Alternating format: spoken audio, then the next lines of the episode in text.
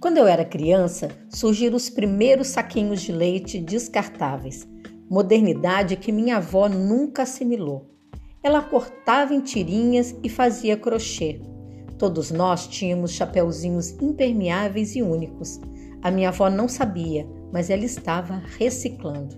Ao cortar e tecer, transformava saquinhos de leite em novos objetos. Ela também estava praticando a economia criativa. É claro que minha avó não resolvia o resíduo do mundo, mas resolvia o resíduo que ela gerou ao consumir o leite. Já pensou se todos fizessem isso? Onde foram parar os nossos chapeuzinhos e sacolas de praia, eu não saberia dizer. Mas enquanto desfilávamos com eles, deixamos de consumir outros e demos sobrevida criativa àqueles saquinhos.